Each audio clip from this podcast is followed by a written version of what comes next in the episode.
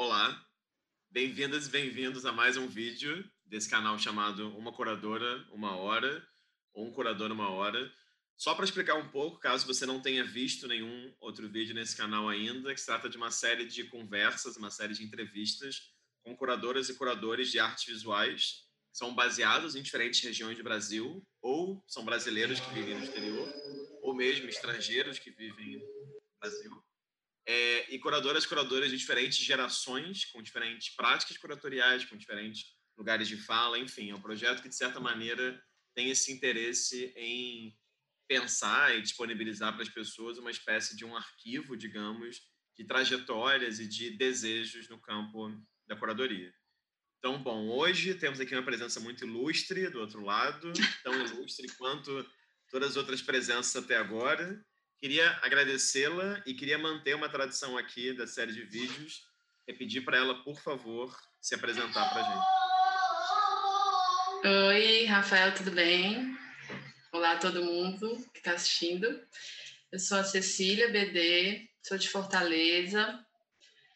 É, tenho trabalhado no mundo das artes visuais já há bastante tempo. Minha formação é artes visuais. É, tenho na curadoria é, um campo muito amplo de pesquisa e sou muito grata por estar aqui participando, me sinto bastante honrada, inclusive, tenho acompanhado os outros vídeos. É, e uma honra muito grande fazer parte desse conjunto com pessoas que eu acompanho, o trabalho que eu admiro, que é justamente o que eu gosto de fazer. É de observar essas pessoas que estão aí nesse trabalho. A gente agradece, Cecília. É, obrigado pelo tempo, disponibilidade, interesse também. Queria manter uma outra tradição aqui e é tentar começar de um certo começo, assim como estava falando antes, que é o fato de que você fez graduação em artes visuais. Então, queria, na verdade, assim, antes de perguntar sobre a sua graduação em si, queria que você falasse um pouco o que, que te levou a isso, como é que era essa sua relação com as artes antes da sua vida universitária. Ah, então, eu tenho uma família bastante é, envolvida com artes em geral, né? Tem muitos músicos na minha família, é, meus tios, meu avô, todo mundo muito envolvido com música brasileira, com samba, com, com música instrumental. É, e minha mãe era artista plástica, minha mãe já faleceu, mas eu acompanhei é, na minha infância inteira ela trabalhando como artista plástica, como estilista. É, ela fazia, às vezes, muitos trabalhos até inesperados para ela, bonecos, aqueles bonecos grandes, de teatro de boneco. A casa dela era um grande ateliê. E, assim, isso sempre foi uma coisa, uma rotina para mim, né? Assim, eu sempre vivi arrodeada de pintura, de desenho, de tinta, é, e, é claro, de música e, e dessa coletividade também. Ela agregava, agregava muito artistas perto dela, né? Então, por exemplo, ela fazia muito figurino para os humoristas, para os cantores, participava de shows, é, Belchior cantando e ela atrás pintando um grande painel. Então, assim, ela era uma pessoa que, além de tecnicamente estar tá envolvida, ela, ela circulava bastante. Então, assim, eu sempre é, cresci tendo essa noção de como como estar tá junto de todo mundo a partir de um movimento artístico, né? A partir de uma de uma situação de, de manifestação, de resistência e de criação, principalmente, né?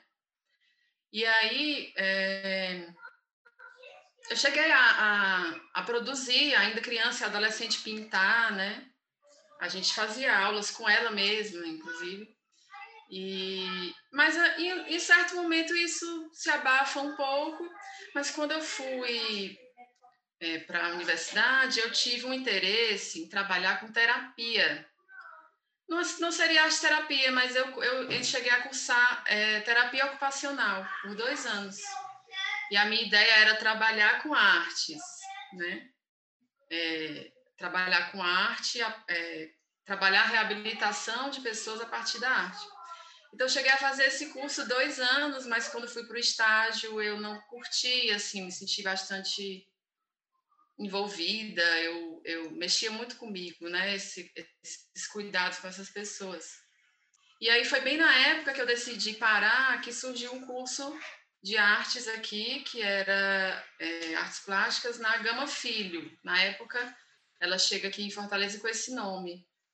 Depois ela se tornou Faculdade Grande Fortaleza. Né? Quando, quando eu entrei era Gama Filho, quando eu saí já tinha esse outro nome.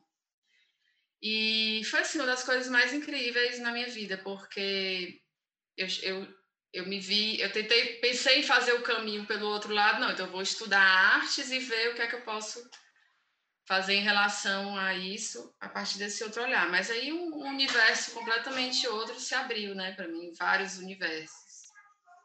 E foi lá nessa faculdade que eu conheci todas as pessoas que foram importantíssimas para a minha formação, que são meus amigos, viraram meus amigos, são as pessoas que são meus amigos até hoje, que são os artistas, os curadores, as pessoas que estão hoje produzindo né, também.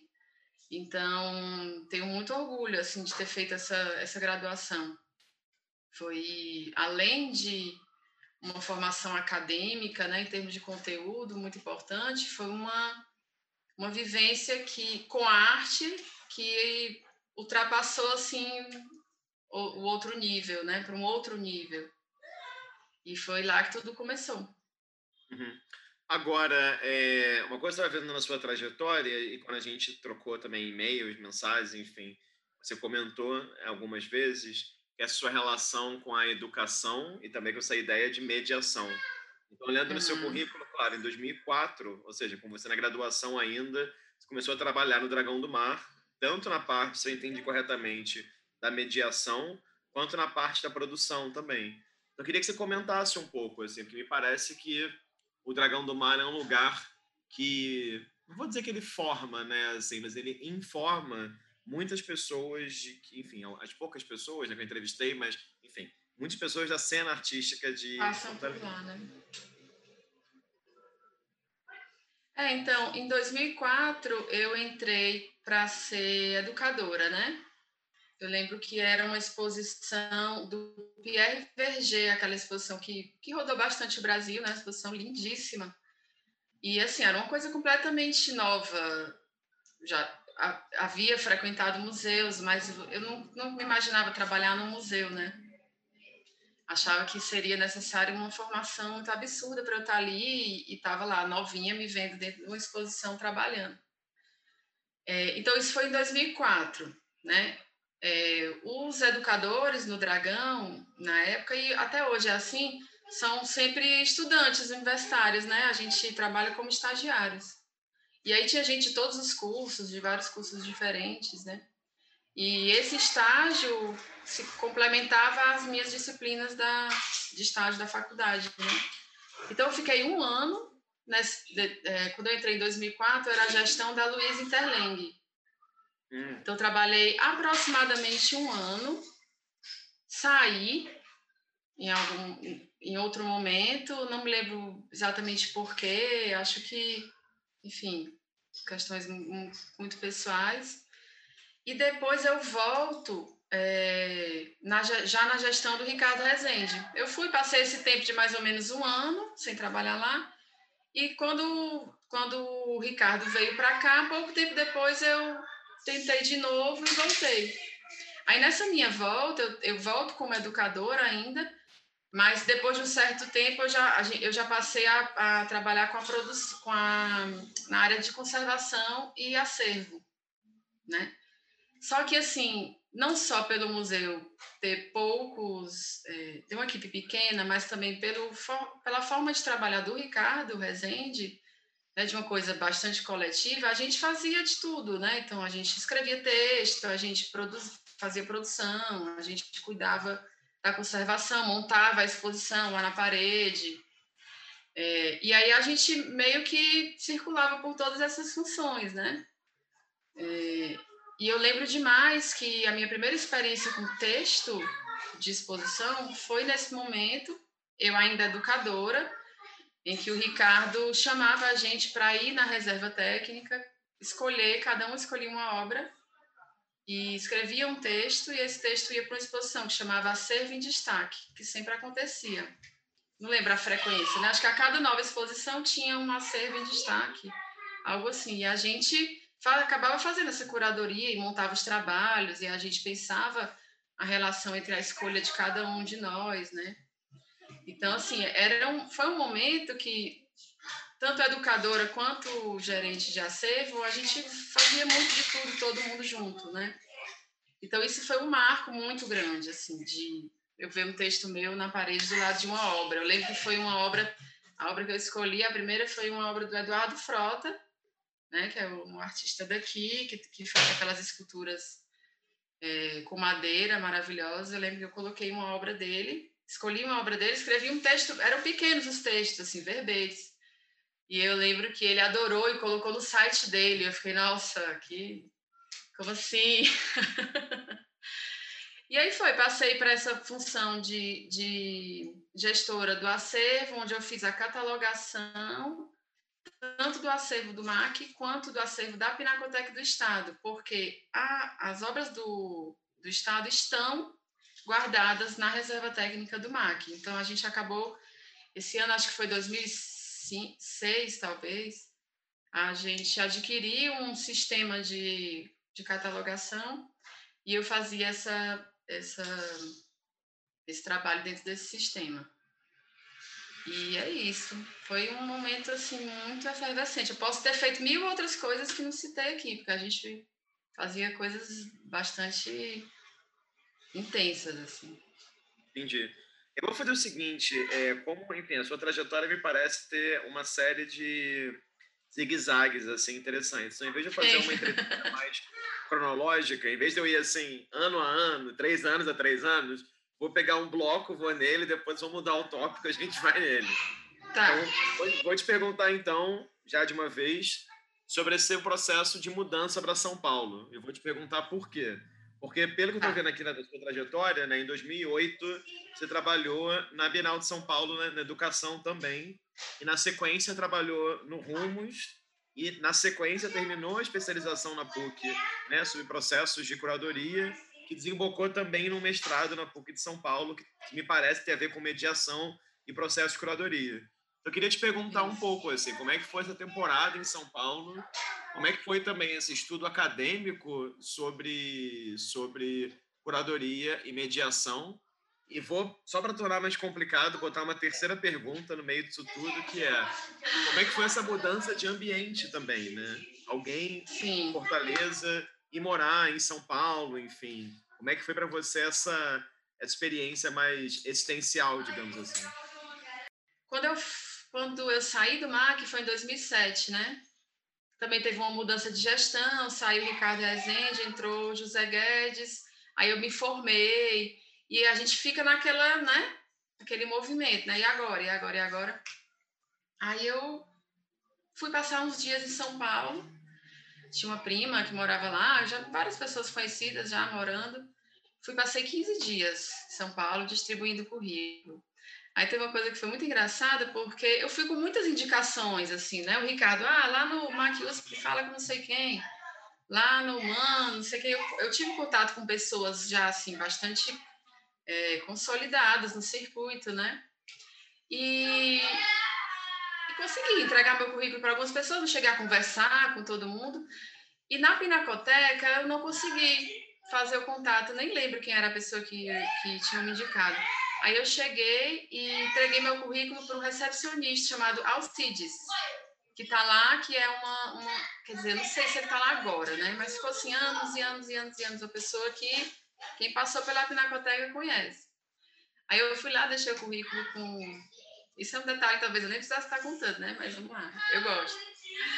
Ele falou: Não, minha filha, me dê aqui seu currículo, eu vou levar lá para não sei quem. Ele falou: Não, é pronto. Aí eu fui embora, vim para Fortaleza, fiquei por aqui. Aí me ligaram da Pinacoteca para uma entrevista. Aí eu falei assim: Você mora aqui? Eu falei: Moro. Eu estava na praia, tirando o celular: Moro, moro. Aí, pum, peguei um avião, fui para a entrevista. E no primeiro momento não fui selecionada, eram, assim, sei lá, umas 100 pessoas para cinco vagas, era muita gente.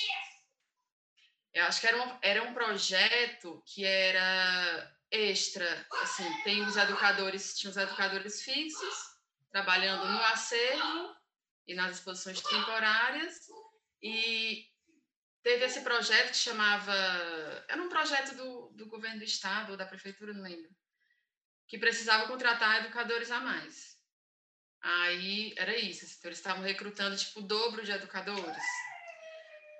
Aí eu sei que não deu certo, e, mas eu fiquei por lá. Eu lembro que o Ricardo fez o meu contato com o Irã do Espírito Santo para fazer uma assistência para ele na Pinacoteca, uma exposição que ele fez na Estação da Luz.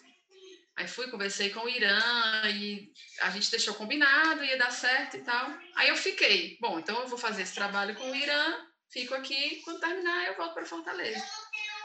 Aí eu sei que passou assim, ia demorar uns 10 dias para começar esse trabalho com o Irã. Aí nesse, nesse meio tempo a Pinacoteca me liga, porque uma pessoa desistiu e eu estava sendo chamada para trabalhar. E aí eu fiquei nessa. Não, então eu vou trabalhar esses cinco meses, depois eu volto. Eu vou trabalhar não sei o quê, quando terminar isso aqui eu volto para Fortaleza. Aí, depois que terminou os cinco meses, a Pinacoteca estendeu o meu contrato por mais três meses para trabalhar nas exposições temporárias. Aí, mesma coisa, eu fui ficando, pensando que em algum momento eu ia ter que voltar, porque eu não podia ficar em São Paulo sem trabalho, né? Só que aí é, apareceu essa especialização, um amigo me indicou, e eu, sabe aquelas coisas que você vai assim, nossa, seria muito bom fazer especialização. É, e aí comecei a pesquisar e comecei a ver formas que eu pudesse bancar isso, né? Então, todo um dinheiro que eu juntei, é, que eu nem pretendia gastar, eu acabei investindo nessa especialização. E aí fiquei mais dois anos, né? E aí por aí vai. Então, aí, nesse momento da especialização, eu também saio da Pinacoteca. Uhum. Quando eu saí da Pinacoteca, eu fui trabalhar numa produtora, né? A Art Limited Fiquei lá, acho que uns cinco meses, foi rápido. E isso a especialização já rolando. E aí depois vem é, Itaú Cultural, né, o Rumos, Bienal de São Paulo. É, são esses três educativos que eu faço em São Paulo, né? E é isso que tu falou, né? Engraçado esse zigue-zague, porque eu saí daqui de Fortaleza tendo trabalhado já com produção, com gerência de acervo, né? E estando em São Paulo, como educadora, eu fiz curadorias em Fortaleza. Então foi isso. Aí eu já em São Paulo, né, essa coisa do zigue-zague dos trabalhos, né? Então, eu em São Paulo como educadora, fazendo curadoria aqui em Fortaleza, a partir desses editais, né? Então tem a coisa do, dos editais do BNB, que teve um, um, período muito bom, assim, que o BNB fazia uns editais que a gente conseguia expor, os artistas faziam suas individuais, a gente é, podia propor curadoria e curso, rolava muita coisa, né? Então, eu fiz duas exposições, né? Uma, uma um pouco... É, uma, na verdade, eu já tinha aprovado antes de ir para São Paulo, e essa, que é a do Murilo Maia, e essa da Laís Mirra e do Fábio Tremonte, eu já estava em São Paulo já há um tempo, né? Mas eu fiz a exposição estando em São Paulo, né? A gente vinha, veio para montagem e tudo. É, então, enquanto eu em São Paulo voltei para a questão da arte e educação, né, como como trabalho, né, meu emprego, aqui eu já estava é, fazendo as minhas pesquisas junto junto da produção artística e fazendo essas curadorias. É, sempre quis, na verdade, fazer em São Paulo, mas sempre achei muito mais complicado, né? Assim, acho que se não fosse através de, de enfim, leis de incentivo, seria muito difícil, né? Então, como eu tenha, tinha já, além disso, essas redes por aqui, isso nunca se perdeu. Eu estava lá, fiquei cinco anos em São Paulo, mas com meu contato com Fortaleza vivo, assim. Você ficou em São Paulo, então. Ficou faltando alguma coisa? 2007, 2012, mais ou menos? 2007 a 2012, foi. E aí teve o mestrado, né? Então, porque aí na especialização eu conheci a Cecília Sales. Cecília Almeida Sales, que é a, a pessoa que traz a discussão sobre os processos de criação, né? Dentro da, dentro da PUC, dentro da, da comunicação também. E aí a Cecília foi minha orientadora do, do TCC, da especialização, e a gente se deu super bem. É, no, na minha pesquisa do TCC, da especialização, eu fiz já uma pesquisa sobre curadoria, que era sobre o MAN, São Paulo, porque a minha ideia era tentar entender a institucionalização da curadoria, assim, não é, como uma forma de, de entender o momento em que as instituições é, assumem que a curadoria tem que estar ali e que ela faz, pode fazer parte é, dessa, dessas ações museológicas mesmo, né? Então, o MAN já tinha uma coisa muito bem desenhada, né? Tinha um curador, um curador geral, um curador de gravura, um curador de fotografia, né? Que são os dois, eram os dois dos clubes. É, e a questão do panorama, né? Então eu fiz uma pesquisa é, relacionada a isso, a, a, em que momento isso começa a acontecer, né? Essa é, como é que eu posso dizer, esse estabelecimento assim da curadoria dentro da instituição como uma coisa fixa, né? Nós temos o gestor, aqui nós temos o curador, né? Então as, essas funções muito bem delimitadas e é onde a curadoria começa, né? Assim, você pegar historicamente é no MAN e na Bienal, né? Que tudo começa assim. Então eu faço um, também um retorno histórico nisso. E aí, quando eu vou para o mestrado, que é, imagina, eu jamais imaginei fazer um mestrado em comunicação. Não imaginava nem fazer mestrado, muito menos na comunicação na PUC em São Paulo.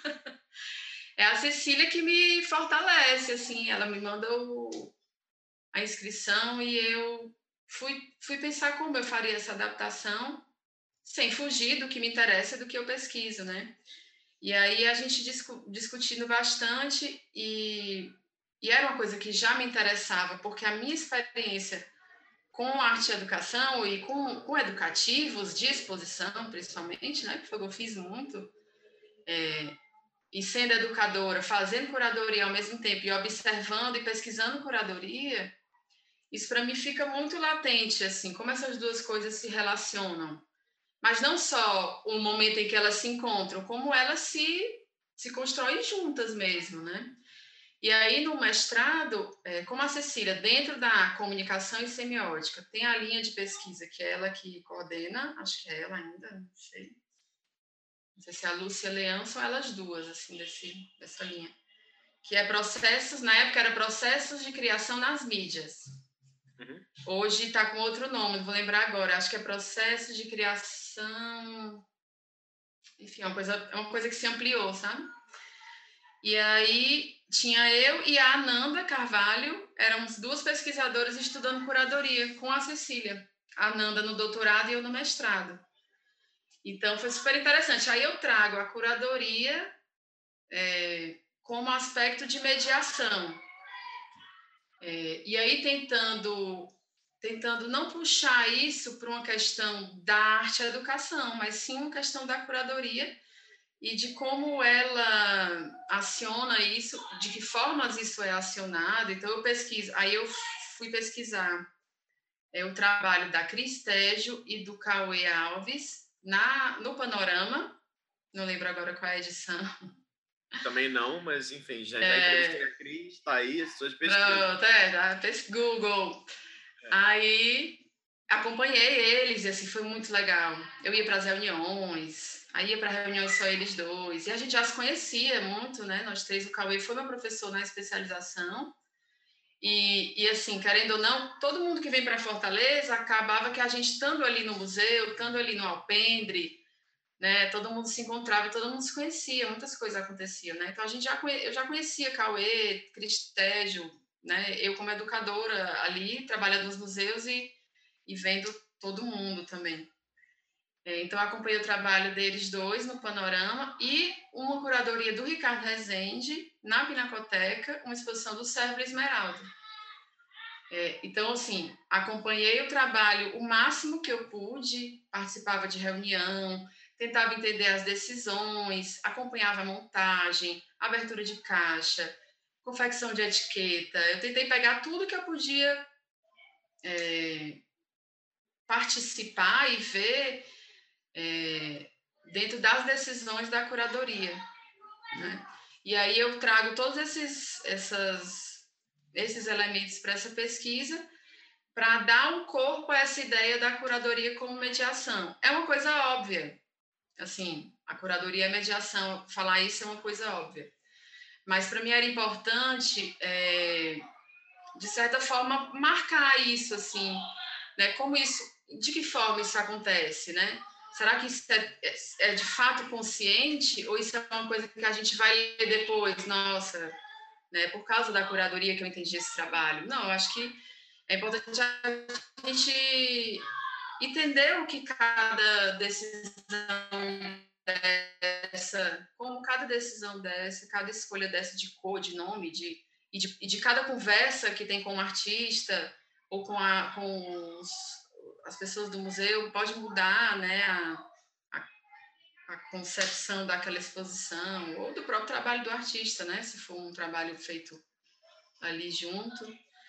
É, então é isso, assim, eu estava na comunicação e semiótica, e aí foi interessante porque cada disciplina, cada texto, eu ficava linkando com isso, né? Então, a cada produção de artigo que eu tinha que fazer, eu trazia para esse universo da curadoria. Então, assim, eu para mim, eu fui além da experiência de fazer curadoria, né? Assim, eu, eu, eu refleti muito, e aí sai esse trabalho. É, focando nessas três exposições, né? Óbvio que é muito conectado com as pessoas que eu pesquisei, mas que é uma tentativa de, de marcar isso, né? Essa questão da de quanto de mediação se faz com uma curadoria, né? Uhum. Agora, deixa eu fazer uma pergunta então. Então, você estava fazendo esse mestrado ali entre 2011 e 13, imagino, mais ou menos, e você já tinha feito as exposições, né, no, no BNB tanto o entorno Já. do Murilo Maia quanto a exposição da Laís do Fábio Tremonte. Então, eu queria que você contasse assim, sobre essas suas primeiras experiências curatoriais, como é que foi fazer e por que também né, essa seleção é, de artistas, porque, enfim, quis trabalhar com esses artistas. E queria que você falasse também de que forma a sua própria prática inicial ali como curadora foi importante para o seu olhar sobre os outros curadores, entendeu? Como Ricardo, Cristégio Cauê. Como é que foi esse processo assim de, de via de mão dupla? Né? Espelhamento. Então, as, as primeiras curadorias, é, para mim, tinham muito a ver com os, os meus contextos, né? Assim, onde eu estava, com quem eu me relacionava. É, e acho isso super importante, né? Então, por exemplo, o Murilo é uma pessoa que fez parte da minha formação acadêmica, fazia a Gama Filho é, também, e a gente convivia todo mundo ali. E, e a gente, enquanto não, não necessariamente grupos, né? Mas como os artistas da cidade, as pessoas que estão pensando isso na cidade, a gente tinha muito uma noção de que a gente precisava produzir, realizar coisas, porque senão nada acontecia, né? Assim, é, pensando num contexto mais amplo e, e cultural e político da cidade, do estado, era muito complicado, né? É, então a gente produzia muito, a gente se inscrevia em editais e, e, e, enquanto eu fazia um projeto onde eu era artista numa coletiva, no outro eu era curadora, e a gente fazia muitas coisas juntos assim. Ah, vamos fazer uma publicação do trabalho do Solon, não sei quem vai fazer isso. Então a gente participava muito dos projetos uns dos outros. E aí eu queria muito fazer curadoria já, eu já, quer dizer, já era assim um objeto de, de pesquisa, né? Não, não exatamente como profissão, né? Eu achava Inclusive, eu produzi por muito tempo, né? Eu, como artista, tenho uma exposição individual também do BNB. Olha, e participei, participei do Salão de Abril, então tive na, na faculdade. Hã? Você fazia o quê? Você faz, ah, eu trabalhei, eu trabalhava muito com fotografia. É, mas, assim, fotografia mesmo sem intuito de, de ser fotógrafa, né? Eu trabalhava com câmeras simples, mesmo uma ideia de, de construir imagens até mais abstratas, assim. E, e fazia montagem, eu trabalhei muito com corpo, ele fotografava muito a, é, peles, peda, tipo uma coxa de retalho de peles, assim. São trabalhos bem legais, assim, para mim foi muito importante, tanto na faculdade, passar por várias técnicas, né? Fiz estilo, fiz fotografia, fiz vídeo, fiz gravura, é, tudo, pintura, pintura 1, pintura 2, imagina, eu sou péssima com desenho. Mas eu acho tão importante ter passado por isso, até para eu saber o que dizer e ter assim um olhar mais dedicado, né, a um, a um trabalho de uma pessoa. É, a exposição do Murilo foi no BNB de Juazeiro, uhum. né? Então foi uma experiência muito boa também, assim, dar essa deslocada para o interior e pensar pensar no, nessa visitação que a gente não conhecia, né? Porque a gente fazia uma exposição no BNB ou no MAC, a gente sabe qual é o público, a gente sabe quantas pessoas frequentam, né?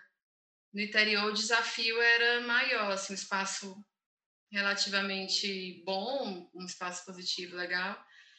E, e eu estava em São Paulo, né? Então eu vim para a montagem e foi uma experiência assim bastante impactante, sabe? A primeira exposição, mas deu tudo muito certo. Então, assim, eu tinha uma, uma certa noção, por causa da minha experiência no MAC, que me deixou muito segura. E o próprio, minha, meu próprio diálogo com o artista, né? Que eu conhecia muito o trabalho dele. Então, foi uma experiência muito suave, assim. E aí, e aí para mim, foi uma porta de entrada, né? A exposição da Laís e do Fábio eu já estava há mais tempo em São Paulo, ela acontece em 2000 e...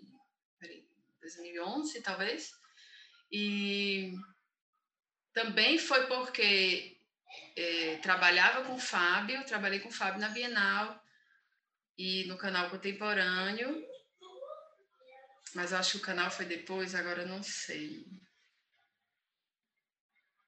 Bom, então, eram duas pessoas que eu, eu passei a conviver, né? Eu trabalhei com o Fábio, que conhecia a Laís, a partir dele, eles é, tinham um projeto, eles tinham uma, uma, um conjunto de trabalhos que para mim dialogavam, né? Então, assim, às vezes isso sai numa conversa, entre três, a gente estava os três conversando, e eu propus para eles, olha, vai abrir um, um edital de novo no BNB, eu pensei em mandar uma curadoria, queria chamar vocês, então tinha também essa ideia de serem dois artistas, um de São Paulo, outro de ela de Minas, né?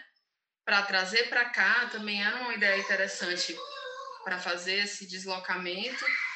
É, e aí acabou que eu enviei esse projeto. É, ele até demorou um pouco mais para acontecer por questões da própria instituição, então ele sofreu algumas mudanças, mas também foi uma exposição muito bonita, assim, que eu gostei muito de fazer já no espaço aqui, aqui de Fortaleza. É, e foi uma exposição que eu tive muito, bom, muito bons retornos assim do público e de quem me conhecia, que vinha comentar, porque o Fábio e talvez tenha sido meu um primeiro contato com trabalhos é, já bastante consolidados, assim, né? Digamos, são duas pessoas que já tinham uma produção muito grande, né? Pessoas que já se relacionavam com o circuito de São Paulo, com o mercado, né? Então, foi uma experiência muito incrível e dialogar com eles também, porque aí tem isso. Não é à toa, para mim não é à toa que isso acontece, assim. É, todas as curadorias que eu faço, eu percebo que elas podem vir muito a partir da, do, do, que eu já tenho de, de, de, conhecimento e de relacionamento com as pessoas, né? Não sei, é, até, até hoje nunca aconteceu de eu fazer uma curadoria do zero com pessoas que eu não ou não conheça, mesmo que de longe o trabalho, ou que eu não me relacione, né, assim, mais profundamente. Em 2010, eu começo a trabalhar no canal contemporâneo. E tem a ver com a minha, que tem a ver com a minha especialização, né? Quando eu estava na especialização, conheci a Daniela Busso, né? Foi minha professora. E aí a Daniela me apresentou para a Patrícia Canete, que me chamou para trabalhar no canal. E aí foi uma experiência, assim, é, talvez a mais inesperada, assim, porque é um trabalho de ficar sentado no computador produzindo para a internet, né? Então, para mim, para a gente a internet ainda era uma coisa, né, muito muito especializada, né? Você trabalhar na internet. E aí também foi uma outra experiência que me fez fazer de um tudo, né? Então a gente escrevia Então, eu produzi muito texto sobre exposições, né? A gente ia para as aberturas, escrevia sobre as mostras, conversava com o artista, a gente produziu muito vídeo. Teve uma época que a gente fazia umas entrevistas nas, nas mensagens, era divertidíssimo. E fazia vídeos também mais documentais. A gente fez.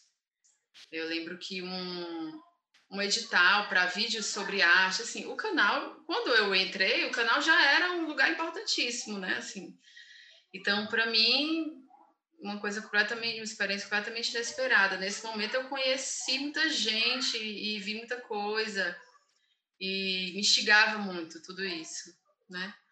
E aí, quando eu volto para Fortaleza, eu volto ainda trabalhando para o canal, porque a gente podia trabalhar de qualquer lugar, né? A gente fazia muitas viagens durante esse trabalho.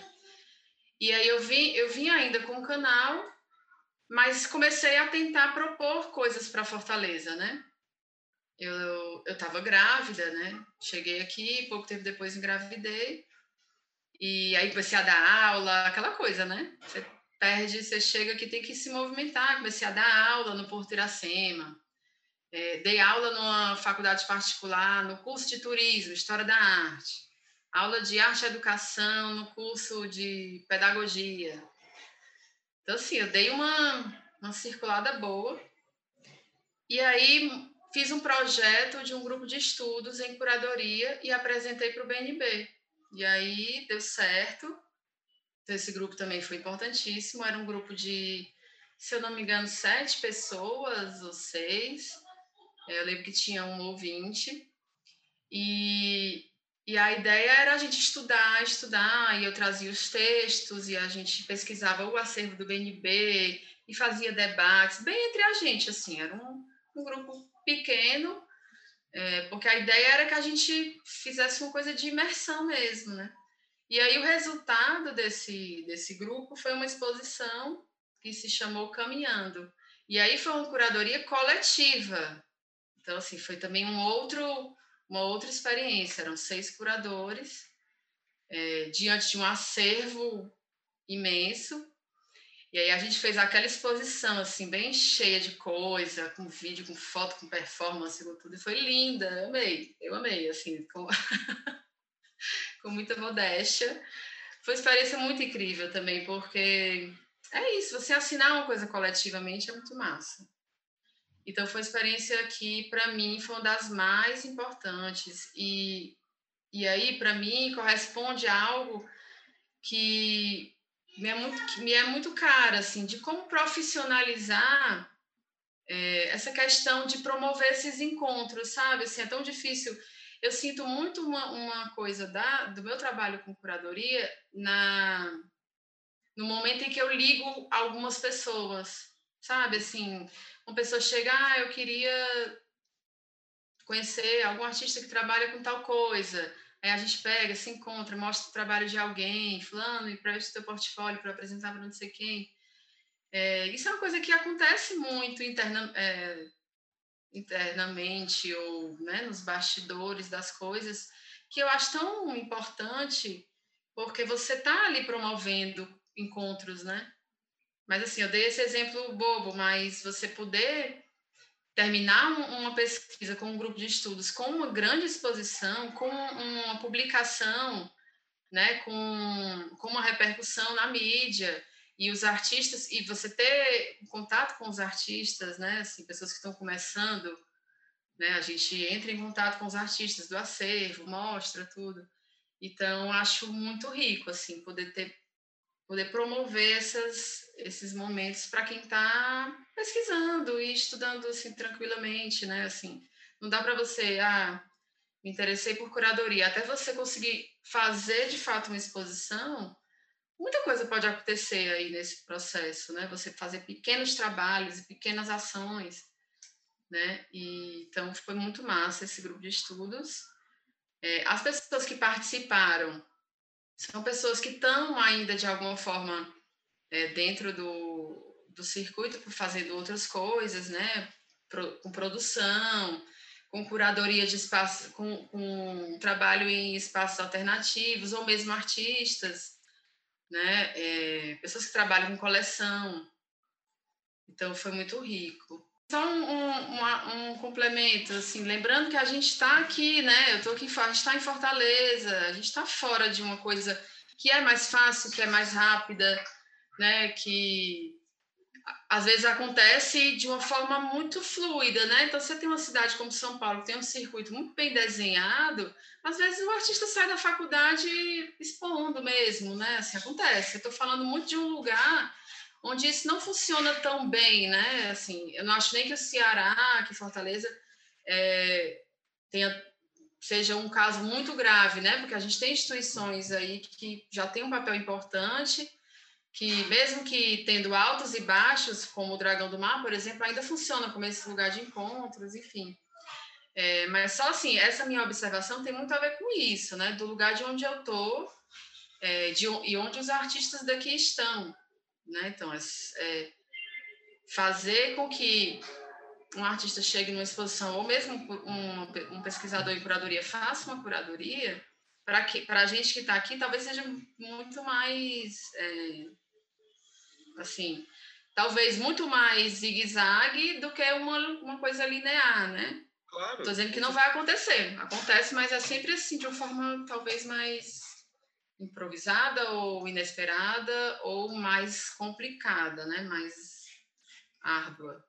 Agora, eu queria pegar numa palavra que você falou ainda há pouco, você usou esse termo profissionalização, né? E aí eu queria pensar assim, um outro aspecto da sua trajetória que me chama a atenção e que mais uma vez, assim, tem dezenas de curadores que eu entrevistei que nunca se meteram nisso e parece não ter nenhum interesse em se meter nisso, que é essa ideia de gestão, gestão barra curadoria, é, barra, enfim, curadoria no seu sentido clássico, no sentido de tomar conta de, né? Então, você trabalhou por muito tempo na Unifor e na Fundação Edson Queiroz, com uma coleção que, pelo que eu sei, né, é uma coleção majoritariamente de arte moderna e uma coleção, como a gente estava falando antes também, cada vez mais tem uma relevância nacional, sempre teve, mas é cada vez mais publicizada, digamos assim.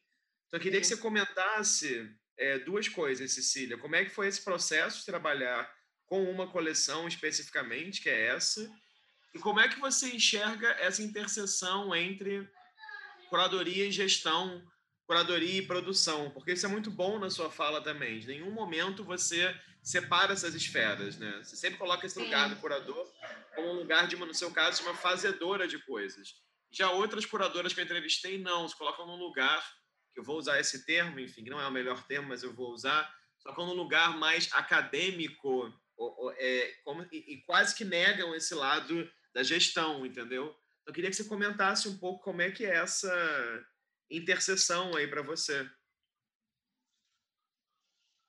Tá.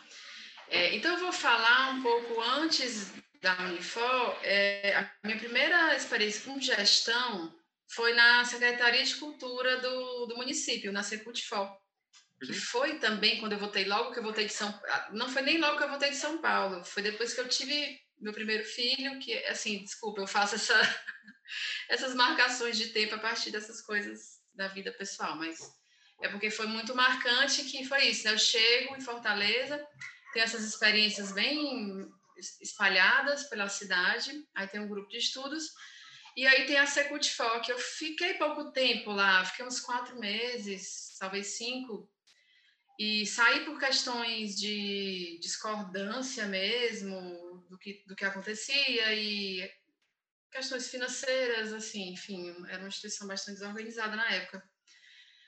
E então foi a minha primeira experiência com gestão pública, né? Com gestão e com gestão pública. Então, eu, o meu cargo era, eu era coordenadora da linguagem de artes visuais e fotografia. Então, tinham, tinha o coordenador de música, de literatura, aí artes visuais, fotografia, teatro, dança e audiovisual, né? Então, eu ficava nessa, nesse cargo de coordenação da linguagem artes visuais fotografia, barra fotografia. É, e assim, eu não eu não estou levando o nome como curadora, né? Nesse nesse lugar eu não estou atuando como curadora, mas veja, eu trabalhava é, com criação de editais, pro, propondo projetos, é, organizando seminários. Tinha o Salão de Abril, que era que é uma produção dessa secretaria. É, então, assim, aquilo que eu te falei sobre promover encontros, sobre o que está o que está no meio dessa questão da curadoria, que não é só fazer exposição, né? Quais são essas coisas, né? Então, eu penso muito nisso, assim. Eu, se eu estou organizando um projeto é, digamos, lá na, na, na, secretaria que, que vai trabalhar a xilogravura, porque temos aí uma data comemorativa, não sei o quê. Aí eu conheço os artistas que trabalham xilogravura, e a gente promove esse encontro. Pessoal, vocês não querem propor aqui alguma coisa? Né? Então, a exposição final não sou eu que organizo, né? mas de alguma forma eu, eu tenho que abrir o espaço para essas obras virem, esses artistas chegarem, que, os que têm interesse, óbvio, se, se, é lógico, eu não conheço todo mundo, né? Eu convido os que eu conheço e a gente vai criando, tentando criar uma rede. E essas coisas aconteciam, assim, foi um período muito curto, mas assim, eu não, não, digo, não digo que eu fiz curadoria, mas de alguma forma eu consigo entender que isso é, isso é promover encontro, isso é criar relações, isso é mediar contatos, isso é, de alguma forma, fazer o trabalho daquele artista chegar no público, né? Então, assim, se você pensar né, no, que, no que estaria ali no, no final das contas, ou no que estaria abarcando tudo, é isso, é promover o encontro do público com a obra de arte, né? Enfim. Então, não acho que é fazer curadoria, mas assim, eu consigo ter essa. Eu, não, eu também não afasto da minha formação como curadora essas experiências, né? Na Unifor, é, na Fundação Edson Queiroz, né, que é a Unifor está dentro da Fundação Edson Queiroz, é, eu trabalhei com duas coisas. Eu entrei lá na montagem da Biblioteca de Livros Raros, que inicialmente se chamava Biblioteca Matarazzo, porque é a coleção de livros do Titilo Matarazzo que foi adquirida pela Fundação.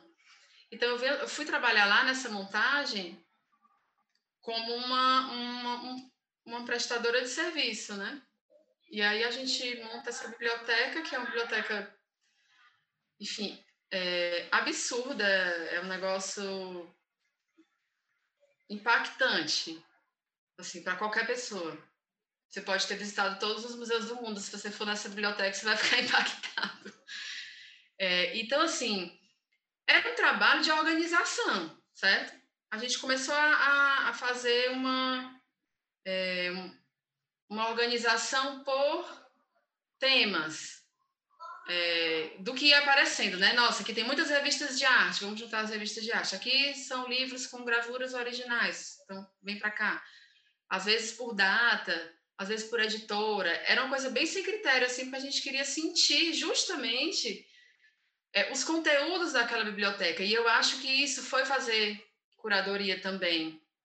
Sabe assim, não foi um trabalho de biblioteconomia, quando a gente vai colocar esses livros nas estantes, é uma, um outro processo, porque a gente tem que pensar toda a, a disposição do espaço e, e esses grupos de livros que estão ali reunidos por algum motivo, é, fora que tem os livros que poderiam ser mostrados, os que não, os livros que poderiam ser manuseados, os que não, né?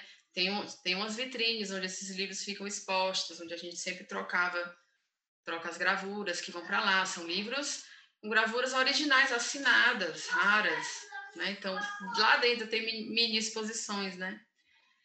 Então, é assim, metodologicamente, mesmo que também muito intuitivamente, se constrói um, um olhar curatorial ali, né? Uhum. Quando essa montagem terminou, eu fiquei né? Fui contratada, fiquei para cuidar desse acervo e era um trabalho de cuidar, de cuidar e de pesquisar e de descobrir, porque assim, todo dia eu descobri uma coisa, sabe? A cada dois dias eu abria um livro, achava um, uma gravura, um, um desenho assinado.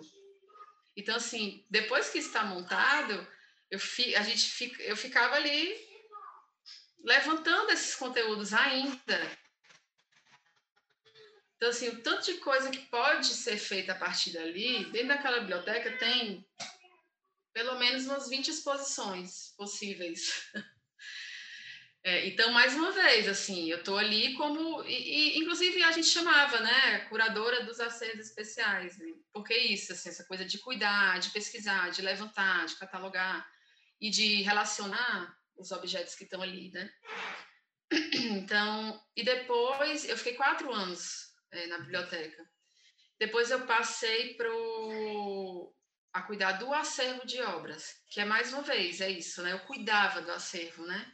Eu geria o acervo e cuidava do acervo. É, por exemplo, eu cuidava de questões tipo empréstimos, era eu, eu fazia courier e, e cuidava dessa parte burocrática também. E como, não sei se você já visitou lá, né? As obras, já visitou? Não. Elas ficam num andar, elas ficam num andar da, do primeiro andar da reitoria, que é um, um lugar onde as pessoas estão passando, não é um espaço expositivo, né? Então, tem a, tem a coisa do. E, e, no, na última mexida que eu pude dar, eu fiz umas, umas reuniões de obras assim mais é, criteriosas, né? Porque é isso, tipo, você tem Franz Post, você tem é, Tunga, você tem é, os artistas daqui, de pintura naif, enfim, tem, tem tudo, tem tudo. Então você pode ali pensar o que você quiser sobre a história da arte brasileira, que você vai encontrar ali alguma imagem que vai ser correspondente. Né? E aí também, também cuidei do espaço cultural, né? Eu era coordenadora do espaço cultural, cuidava do educativo, fazia a formação dos educadores, é, um pouco ali acúmulo de funções, mas eu amava, assim, é uma coisa do... É, a minha relação com o educativo nunca se acabou. Assim, eu amo pensar o educativo, eu amo fazer a formação, eu amo montar a apostila do educativo e fazer isso junto com todo mundo. E é muito incrível porque você tem um retorno assim de pessoas que estão entrando, de pessoas que são mais jovens e que estão estudando outras coisas. E isso para mim é impagável, assim, essa relação com os educadores e educadoras e o, as ações educativas em si, para mim é assim, um negócio que não vai acabar nunca. Para mim é algo que está assim incrustado. Que também eu levo também para essa coisa da curadoria, né? Quando eu faço, quando eu faço curadoria, eu sempre é, priorizo muito o educativo e essa conversa. É, então foi isso, assim, eu fiquei na Unifor de 2013, 2014 oficialmente, a 2019. Não, é um. É um, é um... 2019 não. 2000, é, 2019. Então foi 2013 a 2019, foram seis anos. Não, é um tempo, e eu ia comentar justamente isso que você falou aí, que olhando né, as atividades e mesmo olhando via Google, buscando mesmo, são muitas funções, né? Então, assim, a relação com a coleção, a relação com pesquisa, a relação, né, assim, como você falou, de courrier e ao mesmo tempo trabalhando com educativo, e acho que é muito bacana porque, para mim, também, curadoria também envolve essa, essas muitas abas, né? Que vão se abrindo, você vai fazendo um monte de coisa. Agora, é. tem um aspecto do seu trabalho lá, queria que você comentasse um pouco mais. Eu não sei se, tem direto, se tinha diretamente a ver com esse trabalho, que é o fato que você participou em duas edições do Unifor Plástica. Então, né, 2015 e 2016, você trabalhou com o Ivo Mesquita 2019 e 20 você trabalhou com a Denise Matar, que eu já entrevistei aqui, que falou bastante dessa experiência, é, inclusive. Então, eu queria que ah, você contasse... não dela ainda, vou ver. Pois é, não, não está online ainda não, tá? tá ah, tá, tá bom. Pode tá aí. então, assim, queria que você contasse um pouco é, o que, que é a Unifor Plástica e como é que foi participar com dois curadores tão diferentes, né? E, e até, já que tocando nesse assunto, né? Como é que foi para você esse momento de ser assistente de outras pessoas, né? Porque nem todo Sim. curador também passa por isso. Tem pessoas que eu entrevistei que nunca estiveram num lugar de assistência e nem querem estar, entendeu? Então, eu queria que você uhum. contasse um pouquinho sobre isso. Tá. É... A primeira assistência de curadoria que eu fiz foi para o Ricardo Rezende, aqui em Fortaleza, numa exposição comemorativa do Salão de Abril. Ele, ele ia fazer o Salão de Abril, mas a gente montou essa exposição. Então, foi a minha primeira experiência com assistência. É, e já tendo feito curadoria, assim, para mim não faz muita. É, eu tenho muito essa ideia da troca de troca de cadeiras, assim, vamos aqui, um dia eu faço curadoria, outro dia eu faço assistente. É, já foi uma experiência muito boa, né? Porque o Ricardo, para mim, é uma, um, uma pessoa que eu tenho, assim, sempre como, como horizonte, né? Assim, a forma dele de trabalhar. É, na Unifor, o que aconteceu? Na Unifor Plástica, que foi com o Ivo, eu estava na biblioteca. Então, muitas vezes eu entrava nesse, nesse, nesses projetos, por exemplo, às vezes eu fazia só a formação do educativo. Não era a coordenadora do educativo, mas fazia a formação deles. É, e aí, nessa, nessa exposição do Ivo, eu estava na biblioteca e entrei como assistente, como se, é como se fosse um. E aí já não fazia parte da minha função, entende?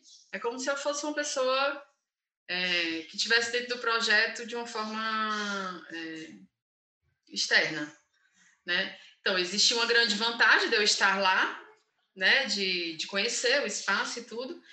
E, e aí, no caso do Ivo, eu não lembro exatamente como aconteceu em relação à minha indicação para ser assistente dele.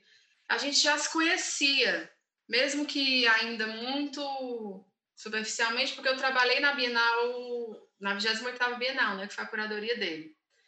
Então, no momento que ele chega na Unifor, a gente se. Não sei se ele. Não me lembro se ele me reconheceu, mas a gente já trocou ali essa ideia. E sentamos um dia e eu contei para ele o que eu fazia lá. Eu acho que ele passou pela PUC também em algum momento, numa fala, e lá a gente trocou alguma ideia. E tem muito isso, assim, essa experiência de ter morado em São Paulo. Eu percebo que quando as pessoas que por lá eu encontrei mesmo que rapidamente, quando chega aqui, você vira um elo. Uhum. Né? Então, isso foi muito bom, porque aí eu, eu e o Ivo, a gente se reencontrou e conversamos muito. E aí, como eu te disse, eu não lembro se foi ele que me chamou, se alguém indicou. Eu acho que teve a indicação dentro da própria instituição, né? Porque é, se sabe da minha experiência com curadoria. Enfim, aí a gente fez essa exposição juntos, que foi assim também. É, bom, eu tinha uma noção do Ivo curador, né? Porque, inclusive, o Ivo estava na Pinacoteca quando eu fui pesquisar a curadoria do Ricardo, da exposição do Cérvulo. Ele era, acho que, curador-chefe da Pinacoteca, né? Uhum.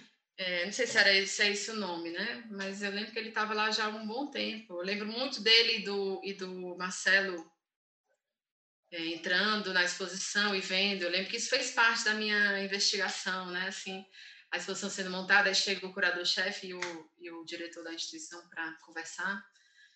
Enfim, e aí, bom, aí o que, que eu acho que foi mais rico? Porque é, aí o curador de São Paulo chega aqui e fala: Eu conheço o Yuri Firmeza, não sei quem, o Cérvulo. É, o Herbert Rolim, pessoas que já de alguma forma circularam mais, né? Mas aí a Unifoplástica é uma exposição de arte contemporânea. Eu, então vamos aqui e trago pessoas que estão produzindo ali na hora, né? Não só como indicação minha, mas como assim não importa. Não, não, eu não estou exatamente indicando. Acho que você devia chamar fulano, mas eu estou assim, ó, tem fulano, fulano, fulano. Vamos aqui organizar as visitas aos ateliês, os encontros fulano manda teu portfólio, e isso vai vai existindo até uma comunicação entre as pessoas que talvez eu não conheça e vão, ah, eu quero apresentar meu portfólio para o IVE, a gente ia apresentar, a instituição também vinha com, né, com outras com outros nomes.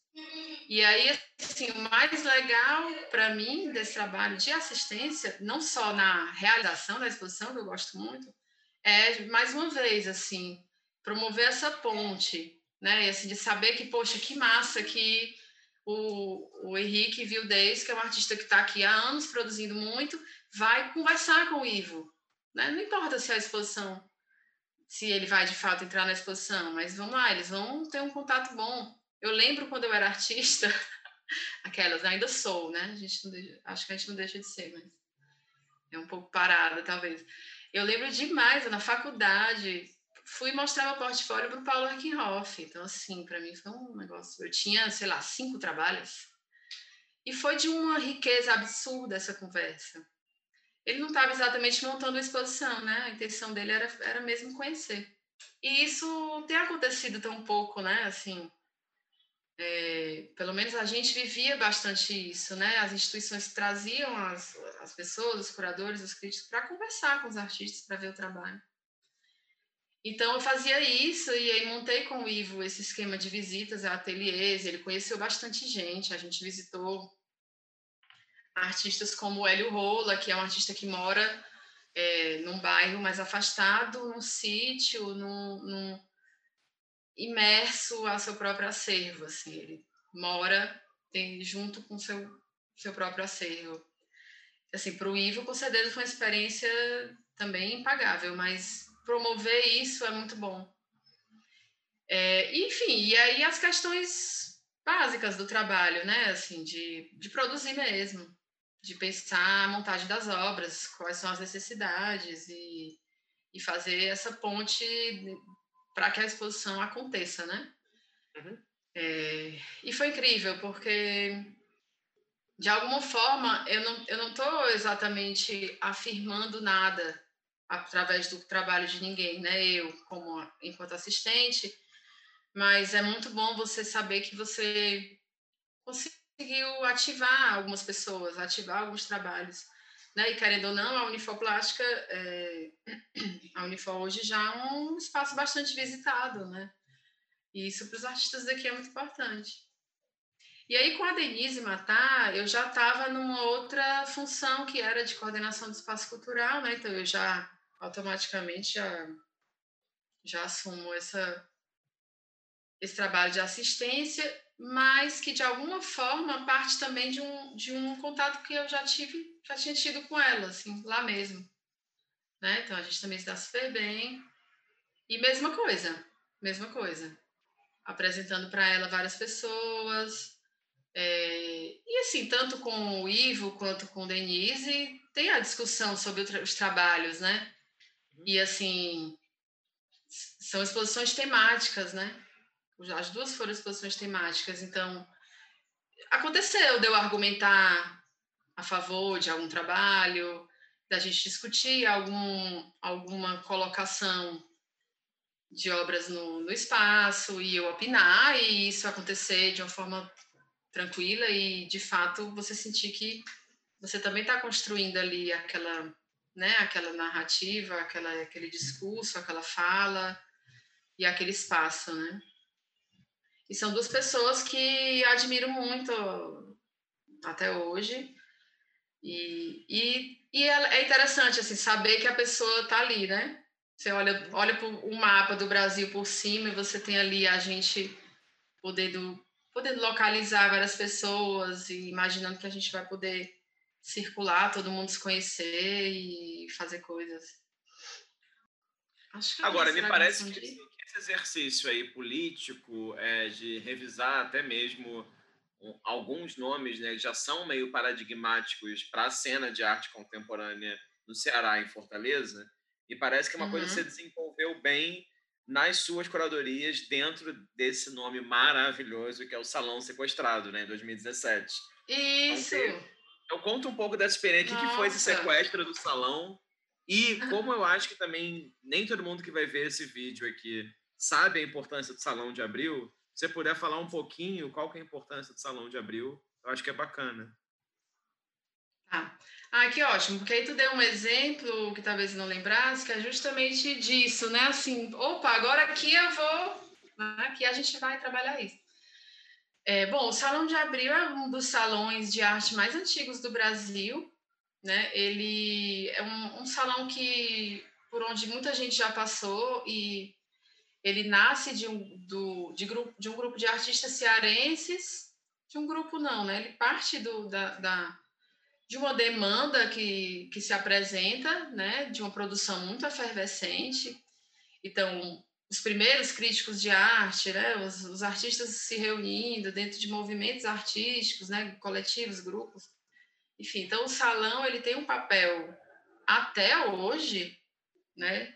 De legitimação da produção artística.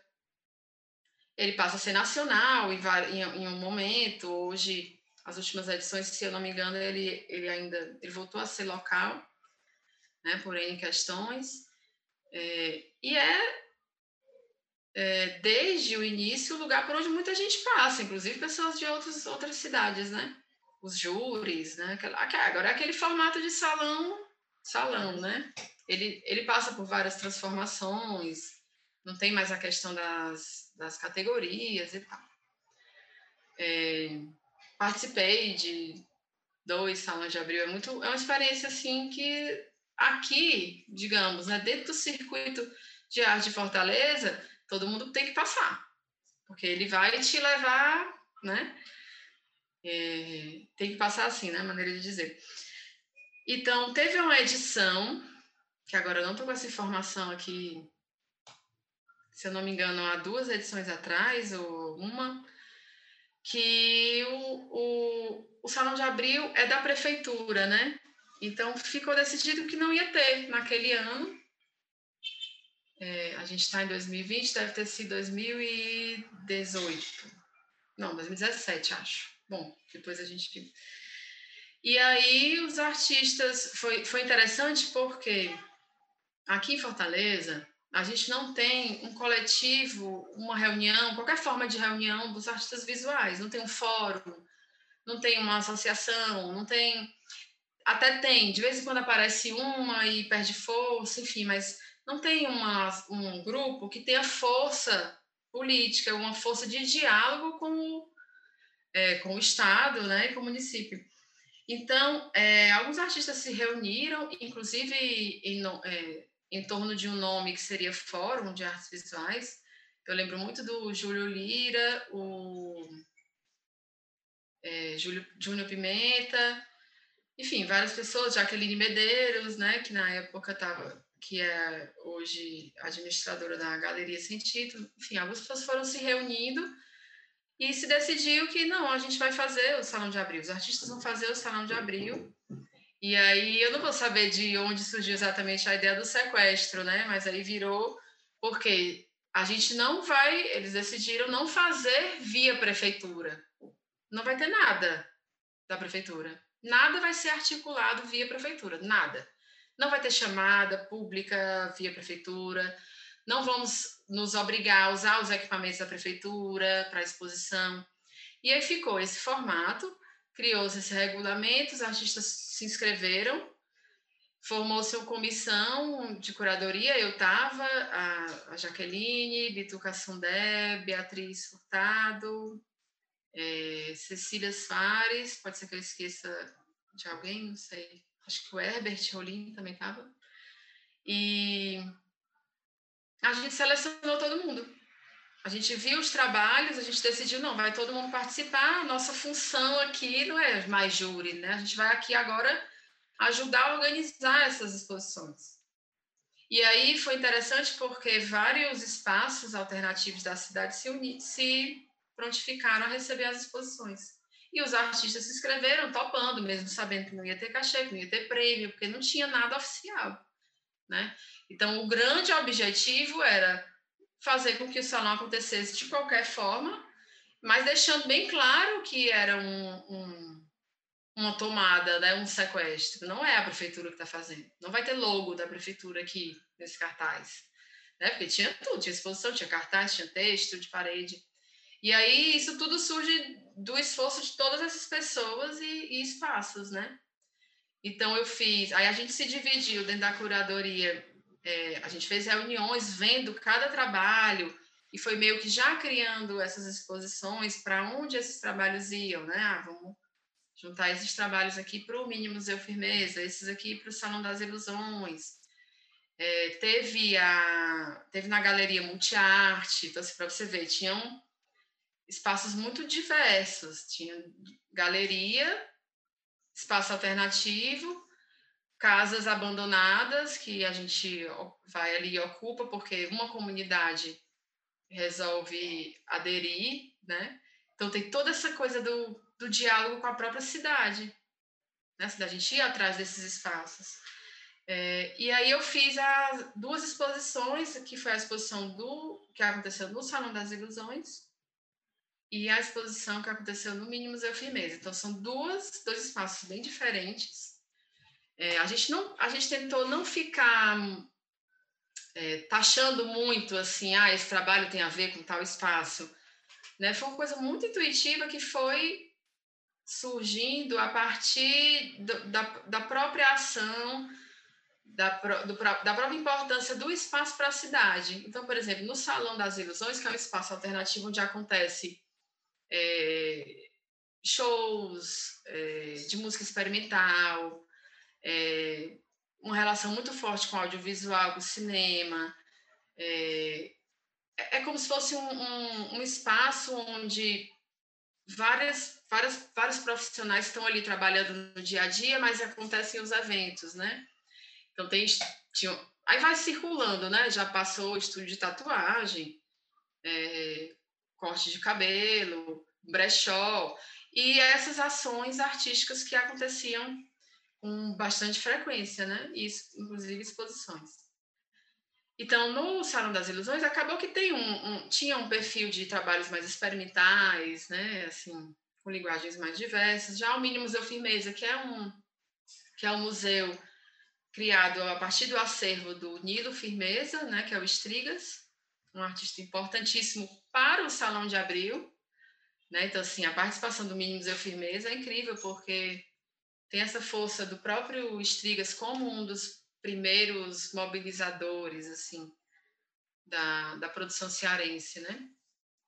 Então, na exposição do Mini Museu Firmeza, acaba que teve também um diálogo com o próprio acervo, né? Muita pintura e, e artistas que, assim, achei muito importante uma pauta que sempre é levantada em cada edição do Salão de Abril, é, porque a gente tem um problema aqui, assim, falando daqui, que é a gente não tem o, o, lugar de cada um, né? Assim, onde todo mundo atua com, com tranquilidade, que está todo mundo produzindo.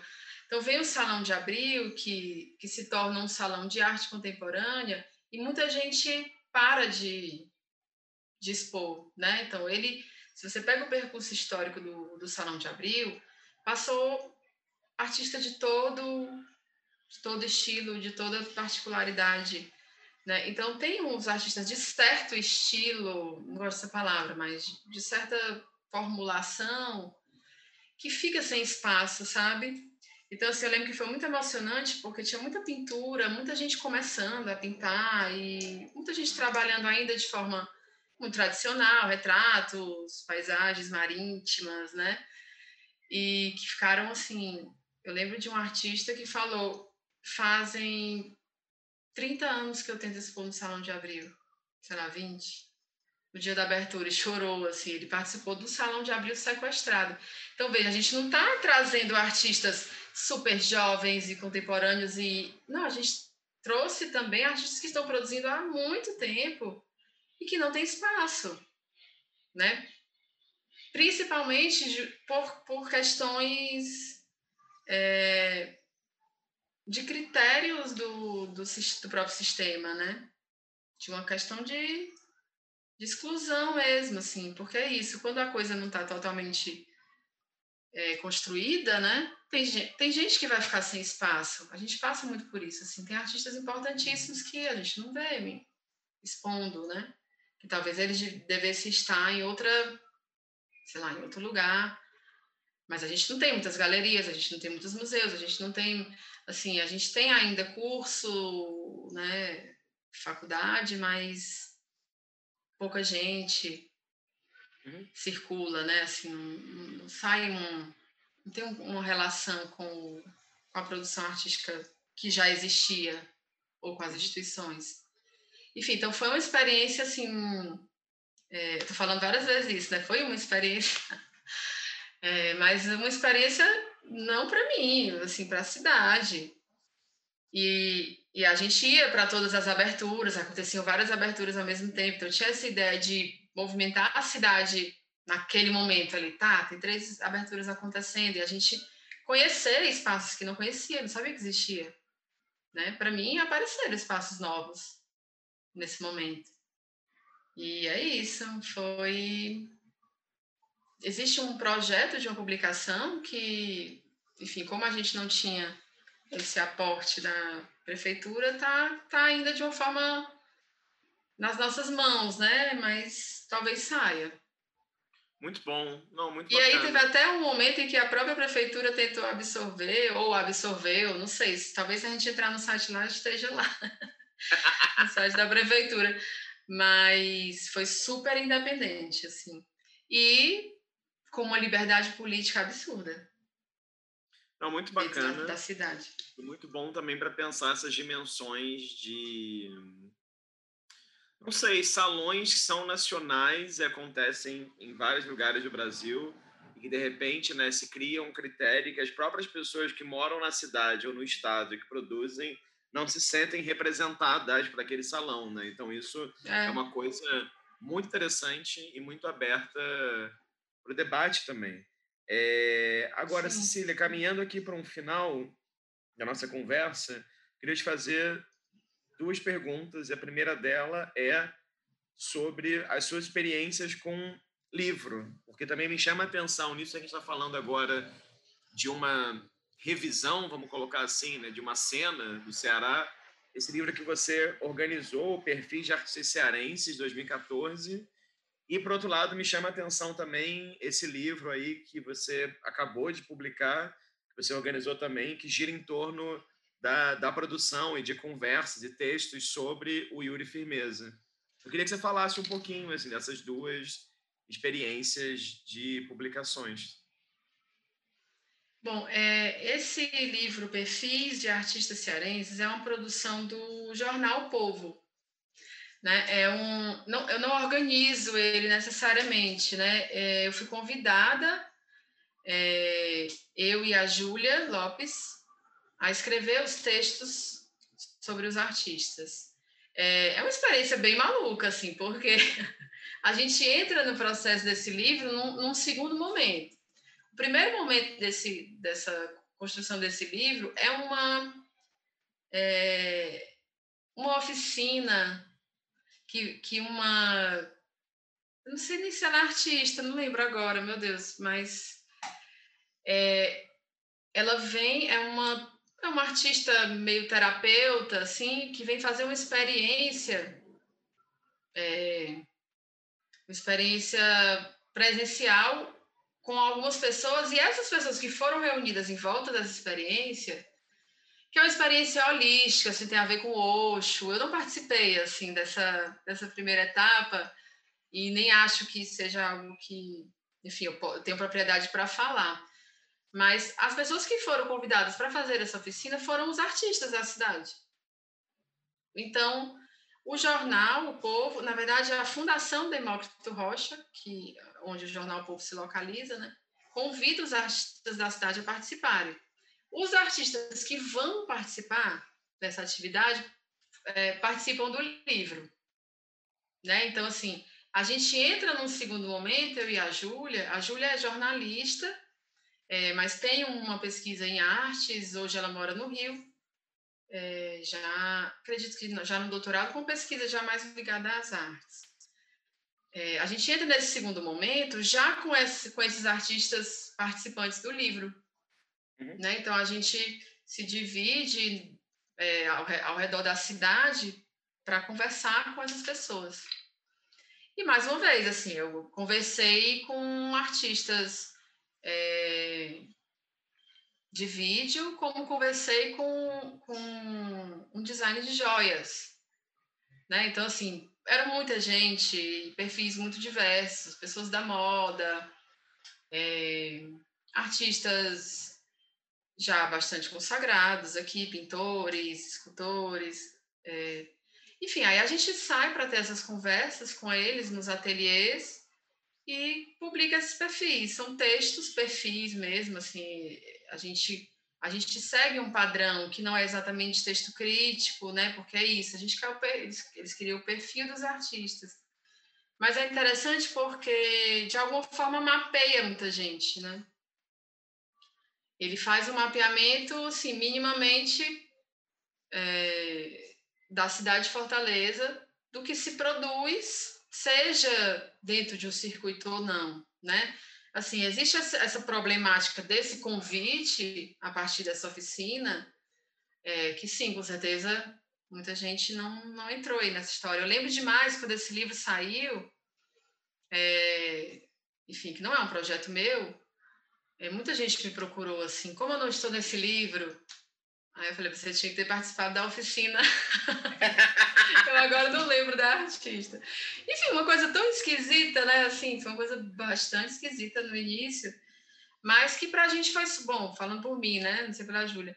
É, me senti bastante à vontade, porque reencontrei muitas pessoas, foi, foi também próximo da minha chegada em Fortaleza.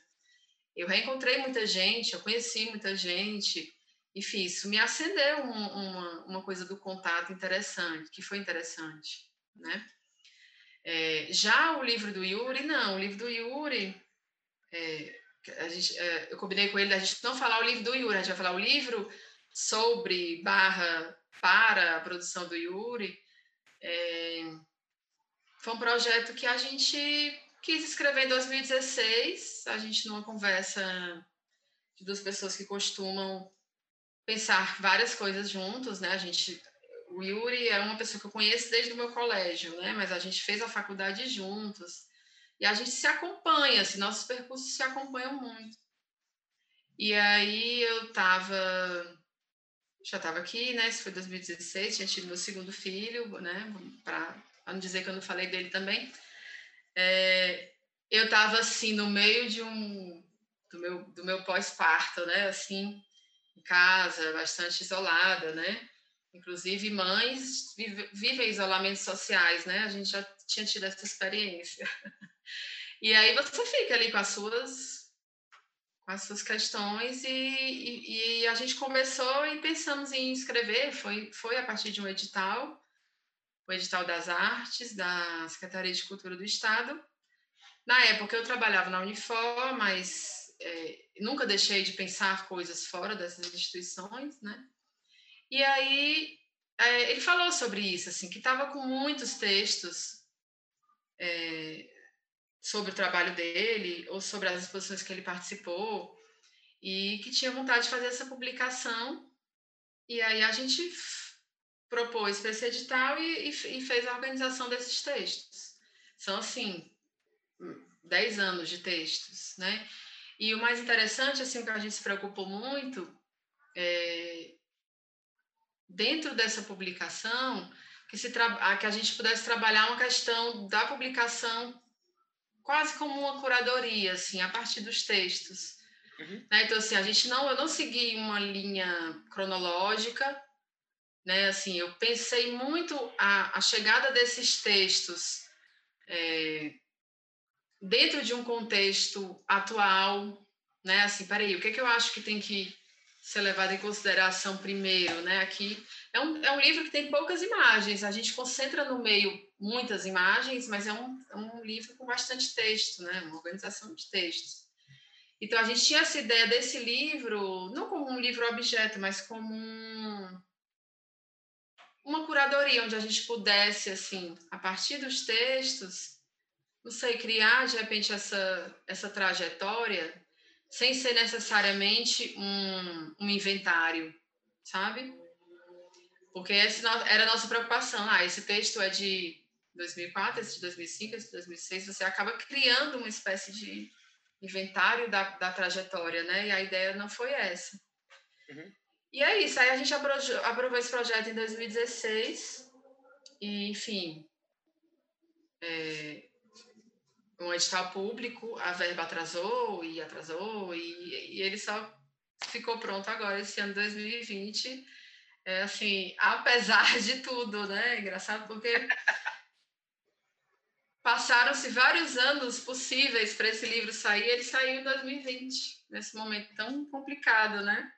Mas saiu. Mas aí é um trabalho de parceria muito grande, assim. É, me incomoda dizer que eu fui a organizadora desse livro, né? Porque tanta gente junto, tem um trabalho incrível do Vitor, do Vitor César, que, que também é uma pessoa que faz parte da nossa trajetória aqui e é um trabalho altamente reconhecido já, né, de design gráfico e um grande artista e uma pessoa incrível de trabalhar e debater, sabe? Assim, debater esse livro como objeto com ele foi assim muito bom.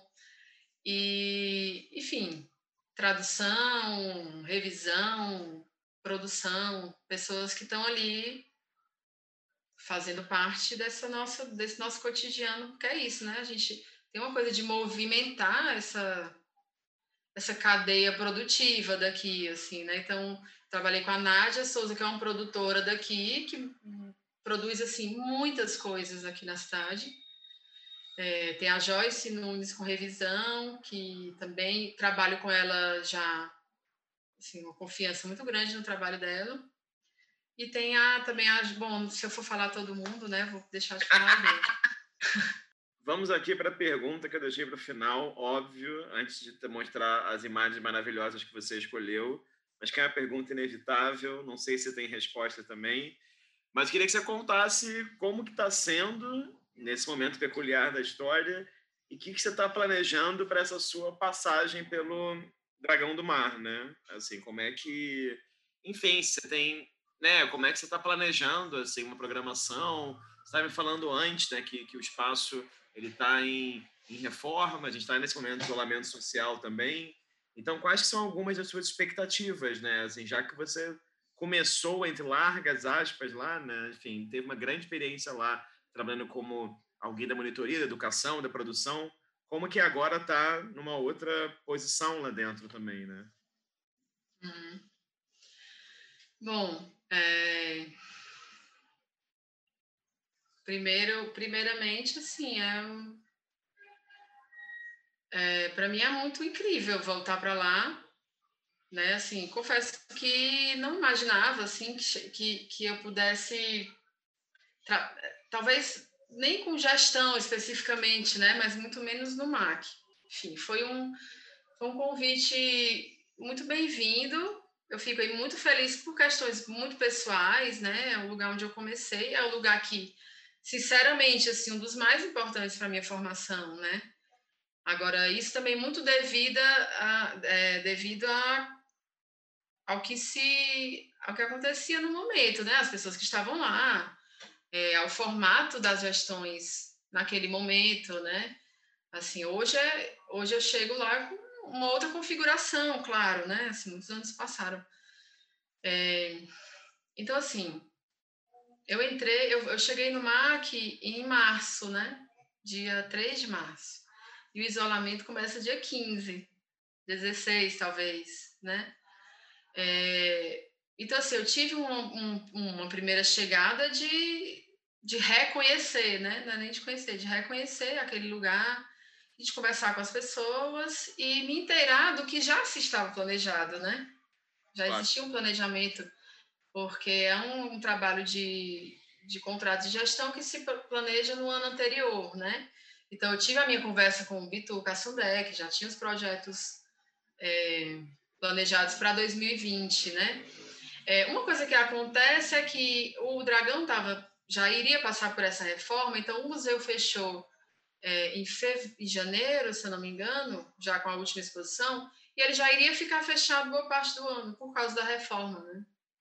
Então, de certa forma, o que se planejou já era algo de um trabalho interno, né? Então, já existia o projeto de, de construção do plano museológico, né? Existia já algum, algum contato com pessoas que vão passar por lá para fazer pesquisa.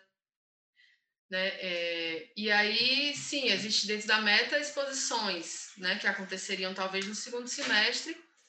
É, então, assim, eu, eu chego com esse planejamento ao mesmo tempo que eu preciso planejar algo que não é ainda palpável, né? Assim, aqui os museus já podem reabrir, mas a gente está passando por essa reforma a gente vai ter que passar por uma reestruturação em termos de, de equipamento, de condições mesmo de poder abrir para o público, mas vamos montar duas exposições, né? E, e aí o que eu acho mais interessante é que, como a gente teve que se transformar em um. É, se transformar dentro de um espaço virtual, né? Assim, e acho que isso vai ser um legado para todos nós, né? Essa Estamos né? aqui nós dois conversando, isso não vai, espero que não vai se acabar, talvez diminua, mas você entender que um museu está sobrevivendo, sobrevivendo não, está acontecendo, né? Dentro da, das redes sociais, né? Os museus, os espaços culturais, eles estão acontecendo dentro das, das redes, né? E, e a gente passou por isso, né? Então a gente teve que tudo que estava planejado para acontecer presencialmente, vamos tentar ao máximo ainda realizar na internet. Né? É assim, aí teve um período assim de choque absoluto, né? Assim, que ficou todo mundo paralisado.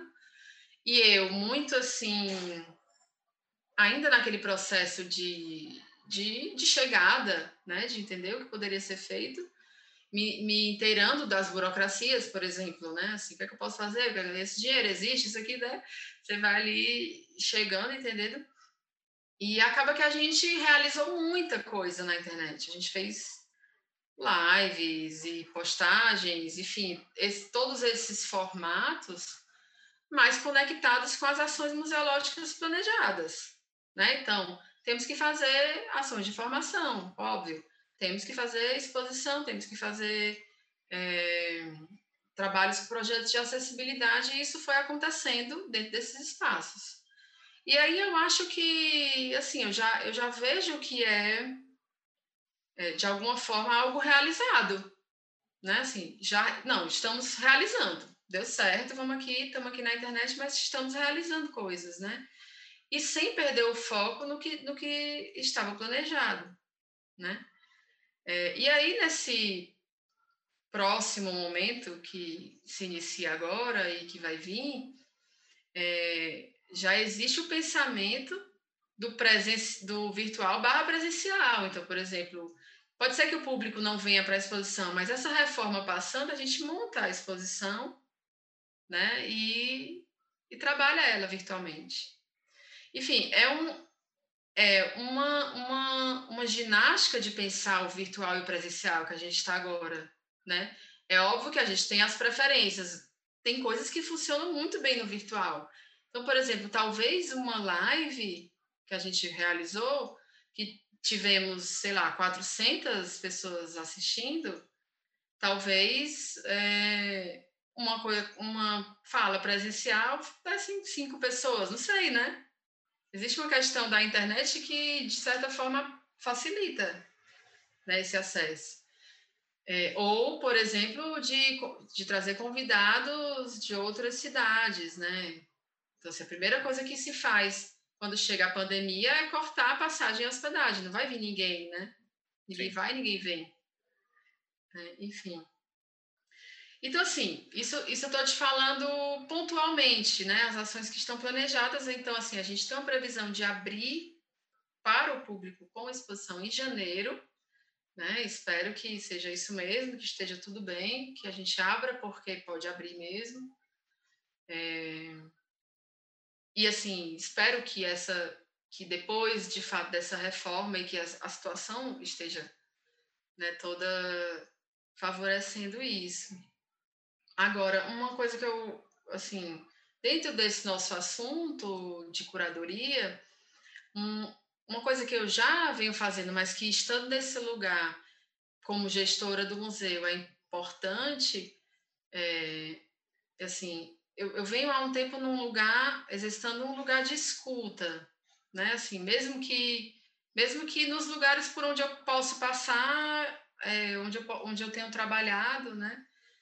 E assim, talvez para mim seja importante nesse momento ser mais gestora que curadora, sabe? Assim, eu acho que e aí, e aí é, a curadoria vem para mim nesse, nesse momento nas questões mais particulares do acervo, né, da conservação, desse trabalho é, do pensamento em torno do museu, né, e sim de forma coletiva, mas eu acho que é, você está num, num, com uma gestão pública na mão, né? Assim, você vai ampliando o que é o lugar onde eu estou, é isso, é uma gestão pública.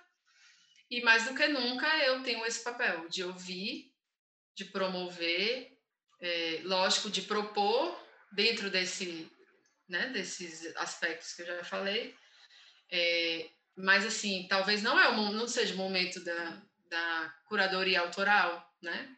Com certeza não. Então assim, eu entendo que esse papel, e é o que eu pretendo trabalhar, seja essa promover diálogo, é, abrir espaço, espaços de escuta, né? Acho que mais do que nunca esse é um momento em que é importante que todos os é, todas as falas tenham espaço, né?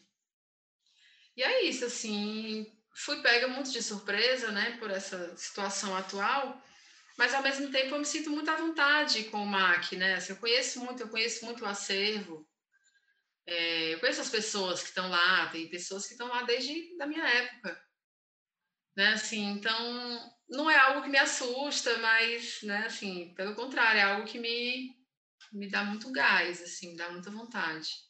Queria que você comentasse um pouco por que, que você escolheu, dentre as coisas que você trouxe, esse vídeo, por que, que ele é importante para você?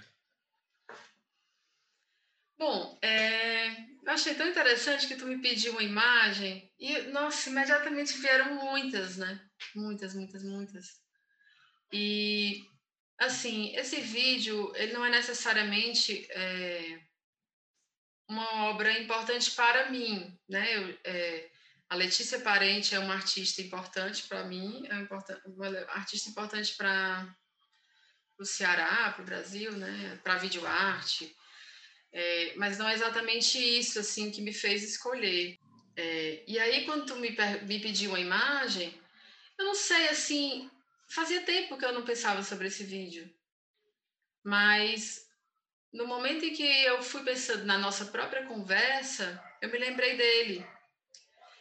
É, e aí, assim, dentro de, dentro de tudo que, de tudo de importância que ele tem, né? Assim, então, por exemplo, ele é um vídeo que trabalha, é, assim, é um não o vídeo, né? Mas a produção de audiovisual da Letícia Parente é muito emblemática para a videoarte no Brasil é, ela é uma artista que para o Ceará ela tem um deslocamento que é importante, né? Assim, ser essa uma artista cearense que vem com essa importância numa linguagem, né? A linguagem do vídeo, que é uma linguagem é, nitidamente experimental para ela aí nesse momento.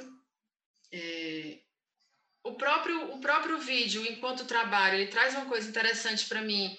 E aí acho que tem a ver com o que a gente conversou, que essa coisa né? Ele fala muito sobre comunicação, né? Então, eles estão aí brincando de telefone sem fio, uma, uma brincadeira popular, é, onde uma frase, ao passar por um e por outro e por outra, vai se transformando, né? Então, assim, existe esse, existem ruídos, existem interferências, existem interpretações, existem é, desejos, né? No que eu vou passar para outra pessoa? Eu ouvi isso, mas, né? Então, assim, tem essa questão que para mim, e aí, assim, tendo essa ideia como algo ligado ao meu trabalho, assim, ele é muito simbólico, né?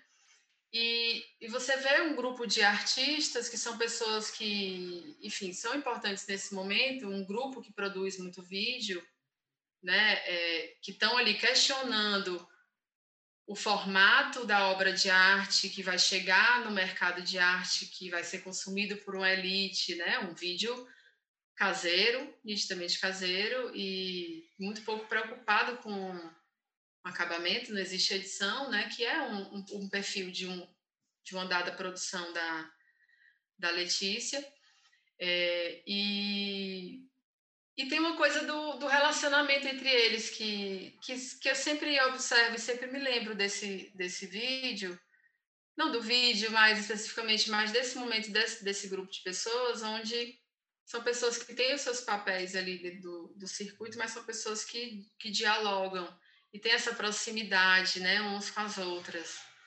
Então, assim, ele para mim fala um pouco sobre esse trabalho do, da curadoria em comunicação, é, em debate e, e, com, e com uma relação construída entre curador e artista ou entre os artistas da exposição, assim, ele me faz ter uma ideia de tempo de relação assim entre essas pessoas. É, então, assim, você vê aí que tem, né, o grupo é a Letícia Parente, a Sônia Andrade, Paulo Eckenhoff, Fernando Coquiarali, todos artistas, todos produzindo na época, né? Assim, e mas todos produzindo em rede, né? Uhum. E, e essa circulação do curador e do artista assim juntos. Aí tem é, a imagem que quando eu fui buscar a imagem da Bienal do Vazio, né? Vem a imagem do trabalho do Maurício Ianês, que é para mim foi muito importante esse trabalho, né? A gente estava lá todo dia. Isso, isso é uma coisa do, do trabalho do educativo que eu acho muito incrível. Assim. A gente está lá todo dia. Você vai lá, visita um dia, dois dias, mas tem gente que está indo lá todo dia e vendo aqueles trabalhos todo dia, né? E falando sobre eles, e pensando sobre eles, estudando sobre eles. Então, assim, é uma, imersão absurda, né? E aí o Maurício estava lá todo dia né? Assim, então, esse trabalho ele chega na, na Bienal, ele fica, se eu não me engano, 15 dias, 12 a 15 dias. Então, ele chega é, nu e fica morando no, no, na Bienal. E aí ele vai vivendo do que as pessoas vão dando para ele. Então, você vê aí, ele já está todo vestido e já... E aí é legal porque ele vai criando esse catálogo, né? De, de, das coisas que ele recebe. E é assim, ele está aí nesse momento, nesse lugar. Daqui a pouco, no outro dia, ele ele está se mudando para outra ponta, né? Então ele leva tudo isso, enfim. Você está nesse espaço vazio, onde deveriam ter muitas e muitas e muitas coisas acontecendo numa edição é, mais padrão, né? É, e tem aí esse esse momento onde você se relaciona com o artista ali, você você permite que o artista sobrevive alguns dias a partir do seu diálogo com ele, de algo que você oferece para ele. Uhum. Né? Então, assim, na verdade, é, o trabalho, na hora, eu estou falando do trabalho do Maurício, porque quando eu fui buscar essa imagem, veio esse trabalho, né? E, assim, e, e realmente foi um dos trabalhos mais marcantes para mim dessa Bienal. Então, são essas, tem essas duas questões, né? Por eu estar lá, e essa questão de achar incrível essa, essa retomada a partir da própria instituição como ela é internamente, né? Então também tem um trabalho com o acervo da Fundação Bienal, que é trabalhado nessa edição, né? Então toda uma pesquisa em cima do, do, do acervo da Wanda Svevo, né? Para mim foi um, uma coisa riquíssima assim também pesquisar isso. É, e teve a, a ação da pichação, né? No dia da abertura, da abertura para o público, que foi um momento bastante marcante para quem estava lá, né? Então, assim, eu estava lá na hora, mas mais uma vez, é, não é exatamente o acontecimento, né? Assim, eu estou falando sobre isso muitos anos depois, né? Como a gente olha para o que aconteceu naquele dia, né? Eu lembro que as discussões eram sobre arte urbana. Não, porque a pichação não está dentro do circuito de arte, a pichação é arte. Essa foi a discussão é, assim, não sei se é a intenção das pessoas que entraram lá, mas essa foi uma das principais discussões que eu me lembro, né? Assim, mas você olhar hoje para isso que aconteceu, né? Você tem assim uma tomada do espaço, né? Uma tomada desse espaço institucional por algo que está reverberando lá do lado de fora, está reverberando no cotidiano das pessoas e no cotidiano que não está dentro dos espaços de arte mesmo, né? Assim, ou, ou que não tem dentro dos seus espaços um, uma relação com a arte que se discute ali dentro do Bienal, por exemplo, né? Assim, então, é, hoje olhando para aquilo que aconteceu, você tem um espaço vazio, né? Que com toda a simbologia que ele traz, né? Só o fato de você, eu, é, como curador, curadores, não, vamos deixar um, um andar inteiro vazio. Isso é muito interessante como, né, assim, como um paradoxo para a própria curadoria, né? Se você tem um espaço positivo, você não coloca ninguém. Isso é muito massa. Cecília, é, vamos aqui para a pergunta surpresa. É o seguinte, cada sete curadoras que eu entrevisto, eu mudo a pergunta. Está sendo aqui a curadora número 66, então algumas pessoas já Nossa. responderam isso. Então, a pergunta é, indo direto no ponto, é, é uma suposição. Vamos partir do princípio que você vai fazer um projeto curatorial X e você tem um orçamento, mas tem que fazer uma escolha. Ou você vai fazer uma publicação, capa dura, trilingue, etc., um livro daqueles, ou você vai fazer um website hiperconectado, mil abas, animações, etc., o que você quiser, trilingue, quadrilingue, etc. A pergunta é: você opta pelo livro ou pelo site? Por quê? É, bom, pensando numa questão de circulação, sim, com certeza estar na internet é melhor, né? Mas como, como experiência de livro, não livro objeto, mas o, o livro como um espaço de, de ocupação diferente, né? Assim, tem um trabalho um trabalho com imagem que é diferente, assim, eu gosto da relação imagem-texto dentro desse objeto. Lógico que isso também existe uma relação imagem-texto no site, né? Mas, enfim, acho que é uma coisa do suporte é, ter essa possibilidade de virar, de, de alguma forma, um objeto onde você pensa mais essa, essa relação, né? Eu acho que, bom, posso responder amanhã.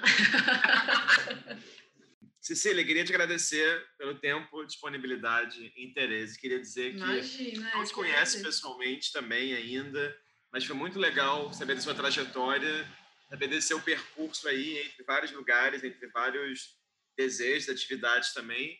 Queria só desejar aqui, então, toda a melhor sorte para nos próximos passos aí no Dragão do Mar, onde quer que você esteja, enfim.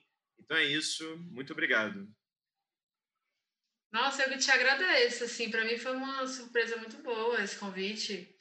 E, enfim, acho que é um trabalho muito massa que tu está fazendo. Eu assisti já alguns é, acho que ele é importante mesmo, assim, como um material de pesquisa muito massa. Inclusive, é, assim, a gente ainda tem uma coisa da construção da história da curadoria, né? Para quem assistiu até aqui, essa foi uma entrevista com a Cecília BD, que vive em Fortaleza, no Ceará, curadora. A gente agradece a vossa presença virtual e convida quem estiver assistindo para clicar outros vídeos, ver outras entrevistas, outras histórias de vida, memórias, desejos, frustrações, enfim, essa grande loucura que é a vida e que é trabalhar com no Brasil. Obrigado e até uma próxima. Beijo a todos.